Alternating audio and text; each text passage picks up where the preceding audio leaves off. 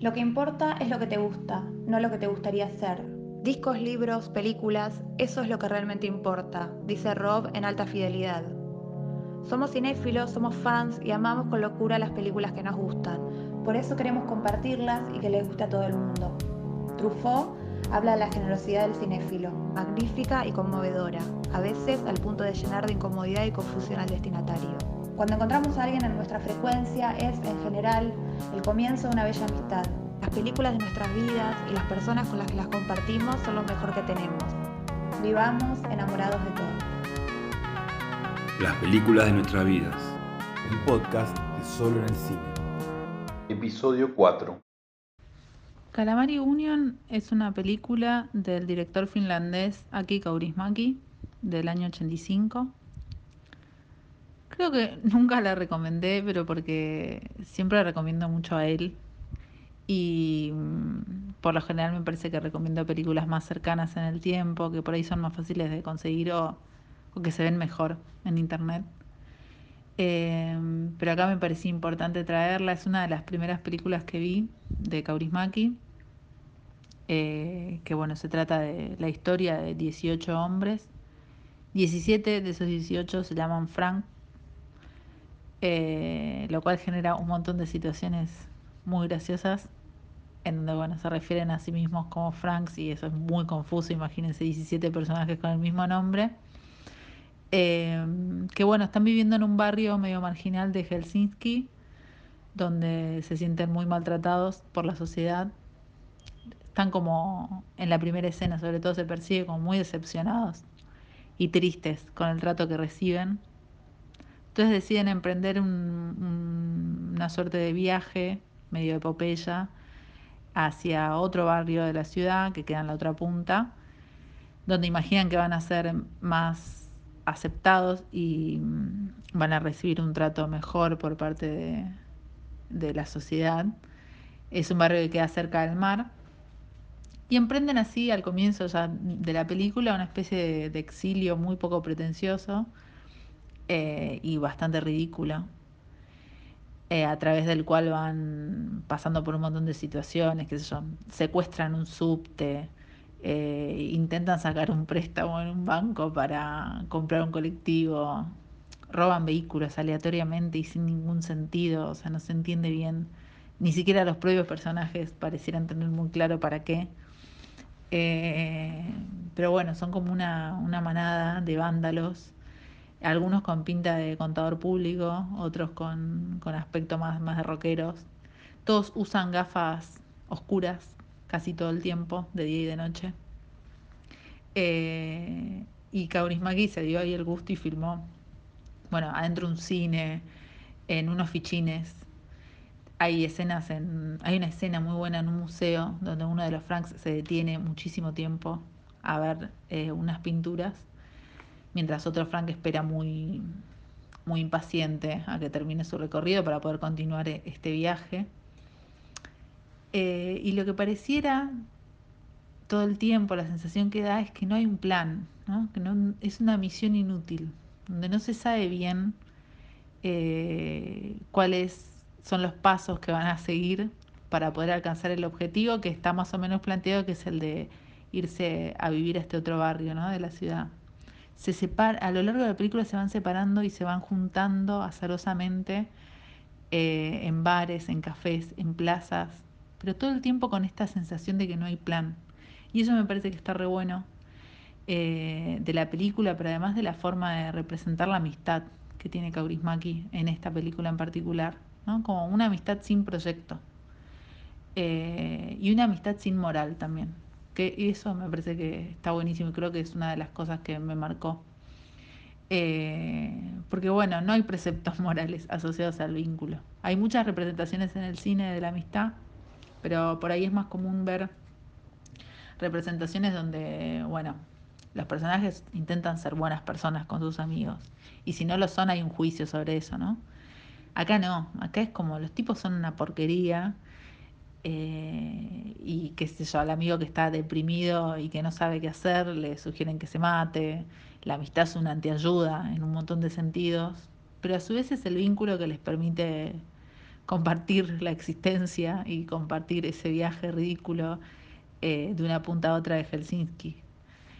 Eh, es como una forma de, estar que además fluctúa mucho y fluye y entonces se cruza en un momento con un taxista eh, al que conocen por, no sé, 10 minutos y enseguida lo adoptan como amigo y lo quieren. y a mí me remitía, aunque no tiene absolutamente nada que ver, o sí, no lo sé, pero la gente que guste de Seinfeld, por ahí también le encuentra como un, un paralelismo a esta forma de abordar los vínculos humanos y sobre todo la, amistad.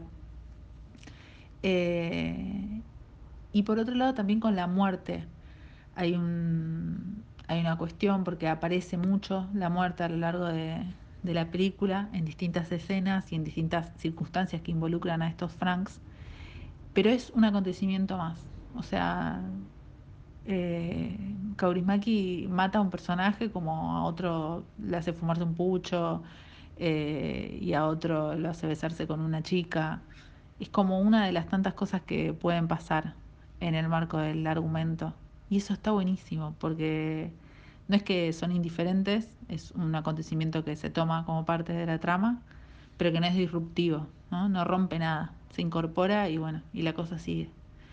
Eh, y me parece finalmente que, mm, bueno, la, que elegí Calamari Union para esta oportunidad porque me... por dos motivos. En primer lugar porque es un Kaurismäki condensado, digamos, es su segunda película. Él había hecho mm, eh, Crimen y Castigo en el 83, pero que bueno, es la adaptación de una obra clásica. Entonces, esta sería como la primera película que, cuyo argumento, historia está toda escrita por él.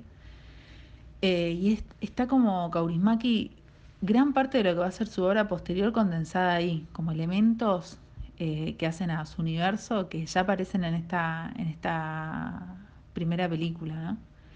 Eh, no sé, las grúas, la presencia de las grúas y los puertos, así con bruma y niebla, el pucho todo el tiempo, los personajes están todo el tiempo fumando y ese humo forma parte de las escenas permanentemente o también eh, tomando alcohol un montón. Aunque muchos de los Franks son abstemios y entran a los bares a pedir agua con hielo, sí aparece mucho el alcohol. Muchas escenas en bares. Eh, que bueno, después yo pensaba, hay muchas escenas muy lindas en bares de Kaurismaki, pero muchas a color, porque si bien esta película es en blanco y negro, lamentablemente entiendo que era costoso hacerlo a color en la época, Todas las películas posteriores a color de Kaurismäki son increíbles en términos de, manejo justamente del color. Y bueno, y de la música es otra cosa que, que, me quedó mucho de esta película y después la volví a ver en, otras obras de él. Eh, la presencia permanente de la música, música muy heterogénea en casi todas las escenas y de los recitales. ¿no? Eso también, eh, hay un momento de la película en la que están los 18 Franks arriba del escenario eh, de golpe tienen una banda de rock, uno no sabe bien por qué, que va a ser eh, la primera aparición de Los Cowboys de Leningrado, que es otra película de Kaurismäki de unos años después, del 89, que recomiendo muchísimo porque es muy buena. Eh, pero bueno, es esta, siempre hay en sus películas alguna escena de un recital en un sótano. y bueno, me parece que le dan eso él la filma muy bien y le, dan como mucha magia a sus, a sus películas.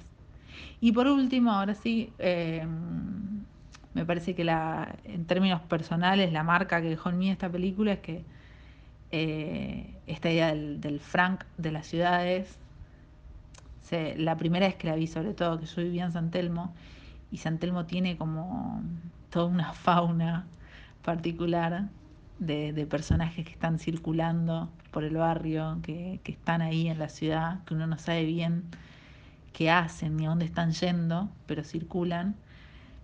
Y es difícil de explicarlo sin remitir a, la imagen de los Franks.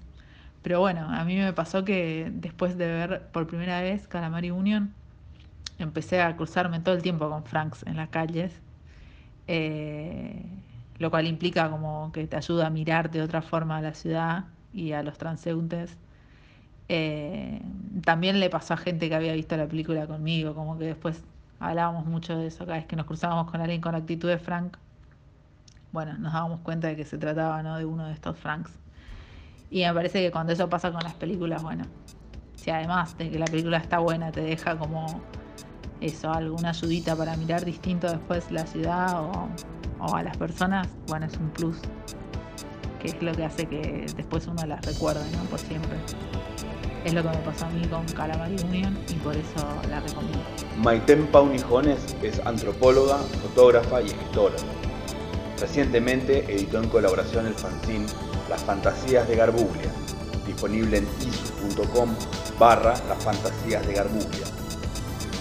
Las películas de nuestras vidas, el podcast de Solo en el Cine. Creando, Creando una biblioteca de referencia.